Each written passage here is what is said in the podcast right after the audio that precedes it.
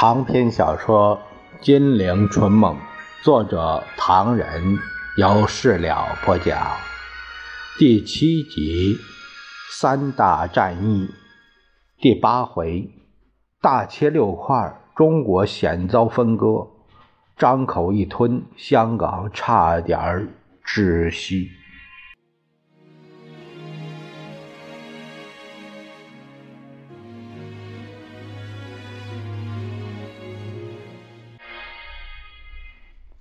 话说，威德曼报告中到底说了些什么呢？美国政府为何不肯发表？形成1947年一大一案，人人胡猜一通，不在话下。但是若要人不知，除非己莫为。星州南桥日报驻北平记者肖木，他是一位著名记者的笔名。肖木经过无数的困难、惊险曲折，终于获得了这骇人听闻的报告。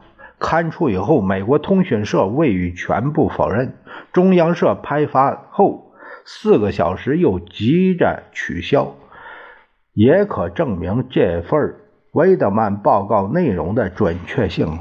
当时从蒋介石到每一个国民，人人都注意这份报告。肖木这样写的：据记者所知，威德曼计划的内容包括军事、经济、政治三个方面。政治方面比较具体，美国要求蒋介石政府实施行政改革，用一切力量争取中共以外的党派以及美国所谓自由主义者加入国民政府。而有些人士，如中国民主同盟等，最后无法争取加入时，美国也不反对蒋实行独断权力，以镇压一切倾向革命的人民的活动。因为美国政府虽然要求国民政府铲除贪污、改善行政效率，但对于巩固蒋介石政权、使之成为中国唯一的统治力量，华盛顿与南京是完全一致的。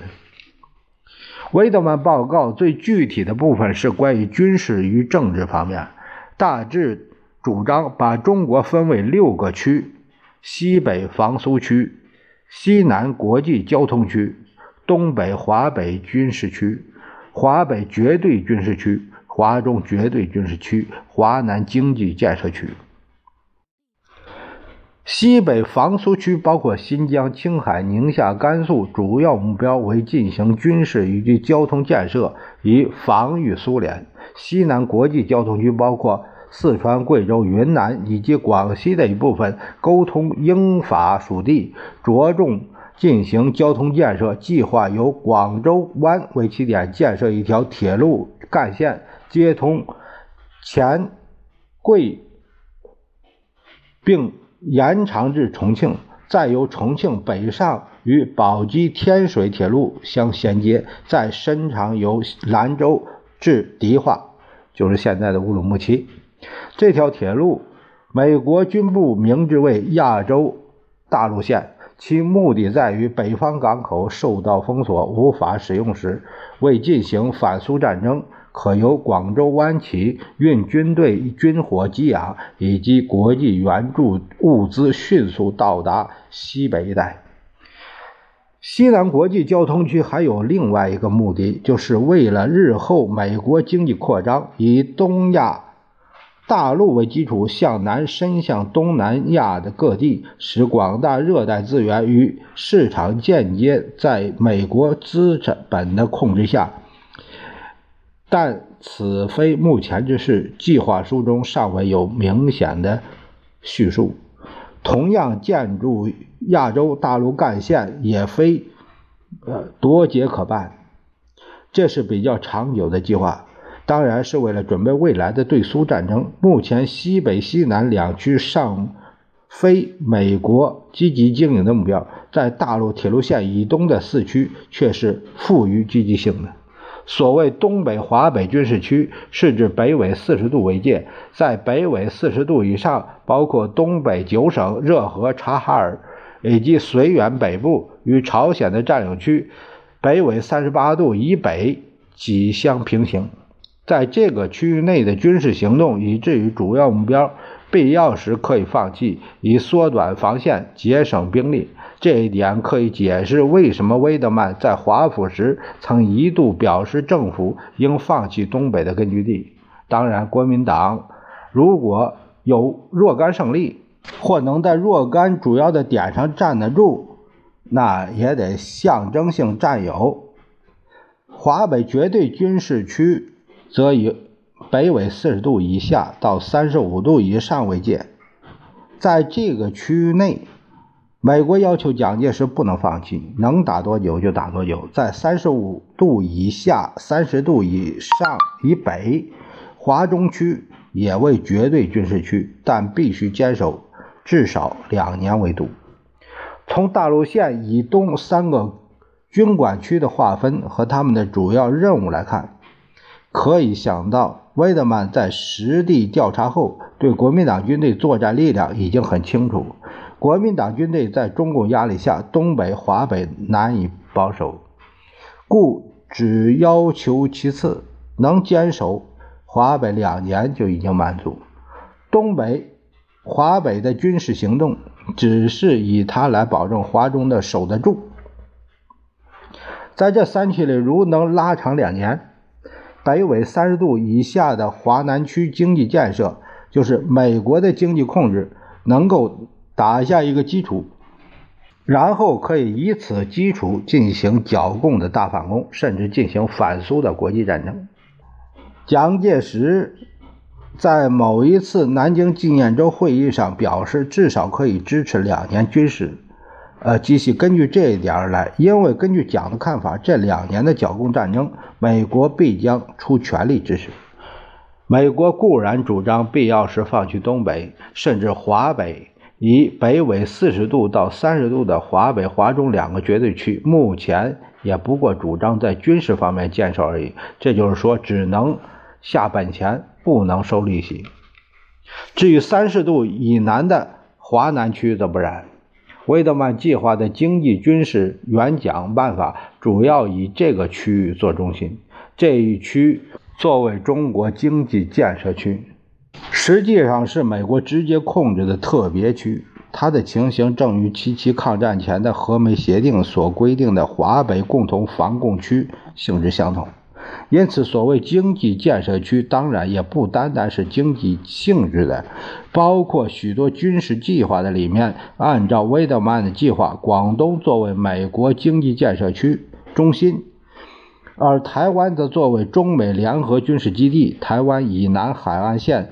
均必须有现代化的港口，包括海南岛，以便利海空军活动，配合作为中美联合军事基地的美国所负的台湾的任务。因此，广州至厦门之间将建一条铁路，以沟通台湾与广州之间的交通。在铁路未造前，则以新型公路代之。据说这条公路的建造将以最高的水准。为标准在若干段路面可以起降飞机。据肖木所知，台湾除按照威德曼计划作为中美联合军事基地外，实际上还要作为美国输华军火转运地。美国军火运往中国不直接到达内地港口，而先到台湾设法转运，以避耳目。目前。美军留在太平洋的剩余军火，以及美军在日本的军火，都由日本大批运台，而且日本的军需工作在麦克阿瑟的控制下，不但未停止工作，反而加紧制造，以供给中国需要。这些日本军火也同样运至台湾。据可靠的消息，由台转运内地的军火已经达到若干万吨。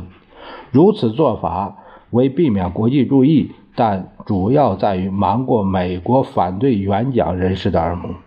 从最近发展的事实来看，威德曼计划在他离开中国的时候起，已经在局部实施中。最低限度的西南经济建设已经在按照美国的意思迅速进行。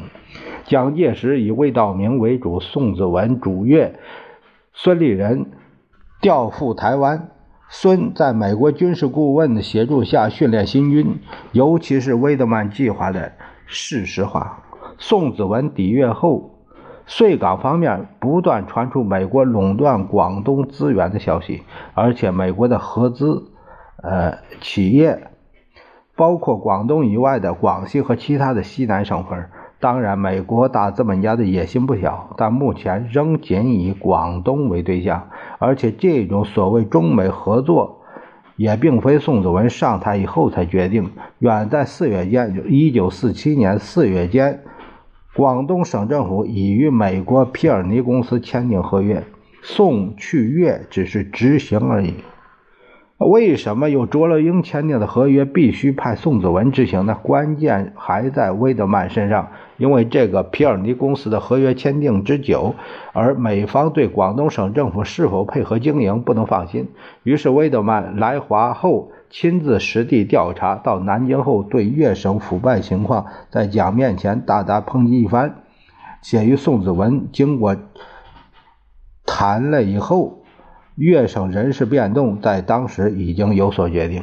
魏德曼对提为宋另眼看待，原因甚多。宋是亲美派中的佼佼者，且与中国金融界密切关系，有利于美方的经济建设。而罗卓英所以见弃于魏德曼。原因不外乎：第一，罗卓英的广东省政府内部倾轧太重；第二，贪污盛行，无法转还；第三，罗与美国无丝毫关系，而广东当局历来与地理关系都是亲英的。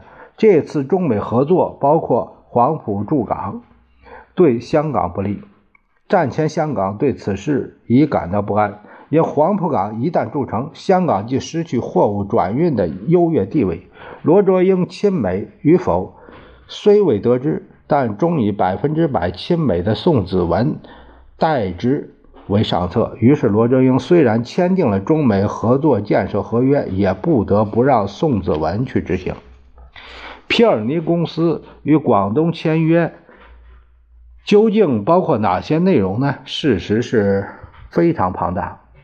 广东省同皮尔尼公司所签订的合约内容：第一，黄埔港建设；第二，广东全省农业水利灌溉系统；第三，肥料工业；第四，广东全省公路建筑整理与管理；第五，汽车工业装配马达由美运来；第六，造船厂；第七，粤北煤矿开采；第八。英德水电站第九水泥厂第十玻璃厂。此外，广东市区公用事业、水电煤气、公共汽车都包括在内。将来还要垄断广东的丝业、纺织业、造纸业等等。总之，一切资源开发、工业建设，不论巨细，根据这个合约都可以随时增订分约。甚至将来连手工业都不会放过，这就是中美合作经济计划，也就是威德曼计划的重点之一。但原讲侵华的计划是整个的军事、政治、经济事实上的相互关联不可分开的。威德曼起草时先有个假定，他以为中共的力量不可能立即发展到黄河以南，甚至长江以南，蒋介石有可能坚守。北纬三十五度以南的心脏地带，因此最少有两年时间可以完成华南区的经济建设，然后再向华北总反攻，一举摧毁中共武装部队。至于蒋介石为了应付危局，对美计划只能唯命是从。可是魏德曼离开中国后，刘伯承、陈毅的部队就大步南下，直指南京统治区的心脏，而且威胁到武汉，震动了经济。使南京政府对美方交不了账，所有官方宣传机构一致咬定南下的共军只是流窜性质，表示没有问题。但美方的情报是相当灵通的，他们不相信南京的宣传，因此威德曼在华盛顿十分着急，喊出了美国如果不在援华，苏联的影响将深入中国的警告。同时，美国一部分报纸也报道说，威德曼的报告书。还来不及发表，已经需要彻底修改了。不管是修改也好，还是按照原计划执行也好，有一件事情已经决定了：维德曼的锦囊妙计虽好，到底挽救不了南京政府的命运。对于这个文件，由于它的准确性，使能够看到的人为之震惊。而在国民党统治下的报纸一律不准刊登。中央社发出的消息四小时后又紧急追电取消，反而在未看到这个文件的人的中引起了更大的不安，到处找寻。蒋介石当然很难看，因为这个计划原文连他都没见过。美方一桩桩、一件件的做法，事实上是这个文件的具体化，但如全部发表，势必在南京引起混乱。军事上的急剧变化又打乱了威德曼计划的时间表。美方比南京更心焦。斯图雷登闻讯劝蒋介石，让那些左派报纸去捣乱吧，反正共产党表面厉害，实际上要不了几个月，他们的气焰就会压下去。呃。再过一两年，我们软硬起来，共产党过不了一九四八年就要完全被消灭。蒋主席不必为这事情着急，身体要紧。蒋介石淡淡的笑笑：“谢谢大师好意，只是有一件事实在面前，那就是美元问题。美元吵了好久，只听楼梯响，不见人下来，而我夹在中间，这味道实在是不好受。你放心，放心。”啊！我马上去个电话，现立刻到，要他们快办。我想用不了多久就有回信了。陈布雷看在眼里，他目送司徒离去，凄然地说：“美国这种做法，我不知道居心何在。现在不但外面对威德曼计划有严厉的批评，即使我们内部也有很多高级人员表示不敢领教。”蒋介石满脸铁青，他恨恨地说。说什么？陈布雷不敢当面叙述。他回头他们报告来，先生看报告吧。口头报告恐怕不够完整。蒋介石带报告送来，连忙找到那些对威德曼的批评，只见上面写道：“这真是一个灭亡中国的大阴谋，而且是空前绝后的大阴谋，比日本强盗所进行的亡华政策还要毒辣，还要阴险百倍。”拿魏德曼这个阴谋来说，第一，他要全部独吞中国，所谓亚洲大陆线的东半部，不消说是吞掉的，就是大陆线的西半部也要深入新疆、西藏、云南、贵州，以至东南亚各地，不只是中国而已。第二，他这个阴谋既不像日本的王华明明白白向中国提出来，也不像其他侵略殖民地的办法有经济侵蚀进。到和平占领，而是把中国造成一个反苏大战场，从根本上把中国捣得稀烂，一面捣烂，一面吞下肚去。试想，中国如果真正成了这个反苏大战场，中国和中国人民的灾难将会如何？第三，他的阴谋是先制造一个中国的内战，然后趁国民党政府抵挡不住的时候，再以反苏防共。援蒋的面貌，继而灭亡中国，奴役中国人民。在如此情形之下，他就比日本军阀更毒辣十倍。因为日本单纯提出防共反苏，蒋介石碍于国民的反对，还不肯立即接受。现在，美国却先造成蒋介石打内战反共的局面，而且是岌岌可危。要在美国救命的时候，他才出面，自然是南京政府千依百顺。美国要怎么样，他就怎么样。蒋介石读不下去了，先生，陈布雷低声地说：“布雷斗胆之言，愿意承告。先生有空吗？”听陈布雷这么说，又见他神色反常，蒋介石说：“晚上再说吧，回头张治中要来。”他最近去台湾走了一趟，又去看了张学良，我要同他谈谈。陈布雷默然退出。张治中一会儿就到了，先报告了台湾光复节的情形，接着谈到了有一些美国人在台湾的布置和当地的居民的反应。让他们去吧，台湾情形不同大陆，不会有什么问题。不然呢？依我所见，台湾问题比大陆还要严重。为什么？因为台湾从日本人手里交给我们，为时甚短。台湾老百姓恨日本军阀恨够了，刚透过气来，又来了美国兵，这种事实给他们的印象实在不好。再说，现在已经有人在那边鼓动台湾人说脱离中国，长此以往，呃不，这种事情我也听说，不过绝对没问题。即使有少数台湾人在搞什么名堂，我们也不会允许它变成事实。不过，张治中说，这几天听到人家说美国对我国政策又有新花样。据传说，威德曼要把中国大切六块，分六个区，又说他们把广东变成经济重点区，完全由美国人去办，而且。要是想使香港窒息，蒋介石皱着眉，这些报告我都看过。我认为言过其实，魏德曼的计划当然为他们自己打算，我也有我的应付之策。你们相信我好了，不必杞人忧天。张治中欲言又止，他考虑再三。主席当然胸有成竹，不过外面的说法也应该多注意，别让美国人从中讨了大便宜。哎，对我们丝毫无补。不会不会，司徒大人今天来过，保证美元马上就到，你们不要瞎操心了。汉卿见过了，见到了。他问候主席还有夫人。他想出来吗？这个他没有同我谈。汉卿领我逛风景、打网球、下围棋、喝酒、品茗。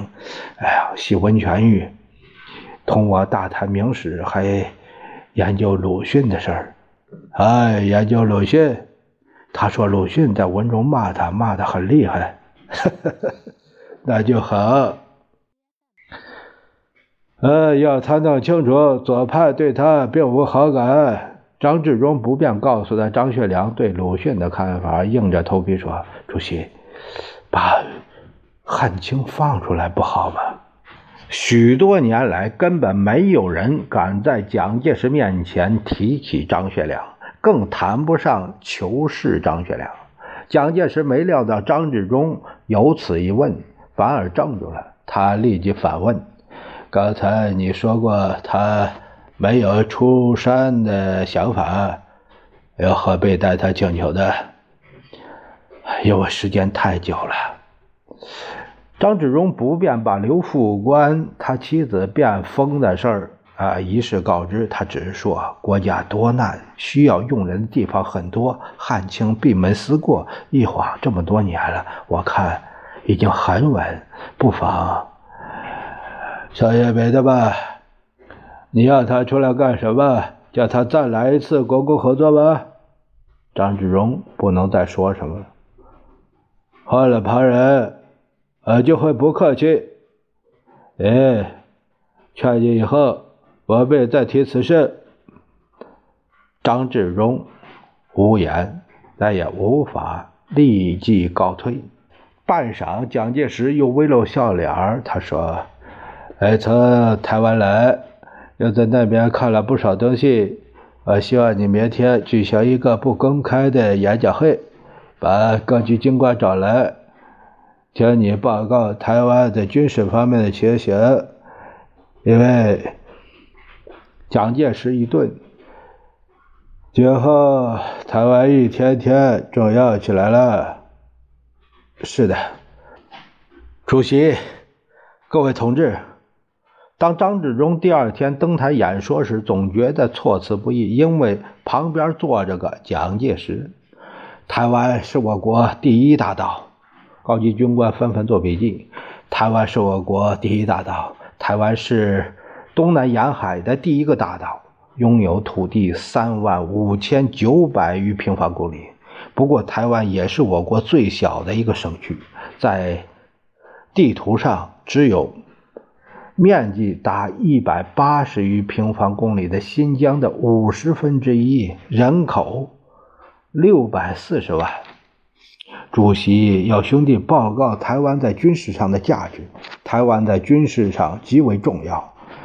台湾包括本岛、澎湖列岛、新南群岛以及其他附属岛屿，位置在北纬二十一度四十五分，呃，南端的七星岩到二十五度三十分，澎嘉屿，东经一百十九度十八分，啊，澎湖列岛西北岛屿。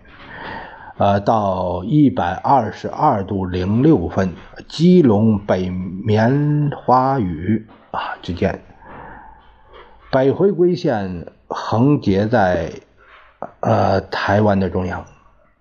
台湾东临太平洋，东北琉球岛相近，南与菲律宾隔巴士海峡、巴林塔海峡，呃，西南和福建厦门、金门遥遥相望。台湾在这一连串的岛屿中，适当这一大陆边缘南北纵线的中心，北距千岛群岛，南距东印度群岛的略约相等，在军事上的价值大极了。呃，谈谈台湾海峡，到台湾去，除非是空军，一定要经过这个海峡。是主席，啊。台湾海峡，呃，它是介于福建和台湾之间，北狭南宽，中南部有澎湖列岛隔在中间，全长共两百二十里。这个海峡最窄的地方，隔福州、厦门约一百五十公里到两百四十公里，最宽的地方有四百公里。麦德，我有个问题。众人把视线集中在蒋介石身上，只见他仔细地问：“呃，刚才报告个数字是公里还是海里？是航空距离。”蒋介石点了点头。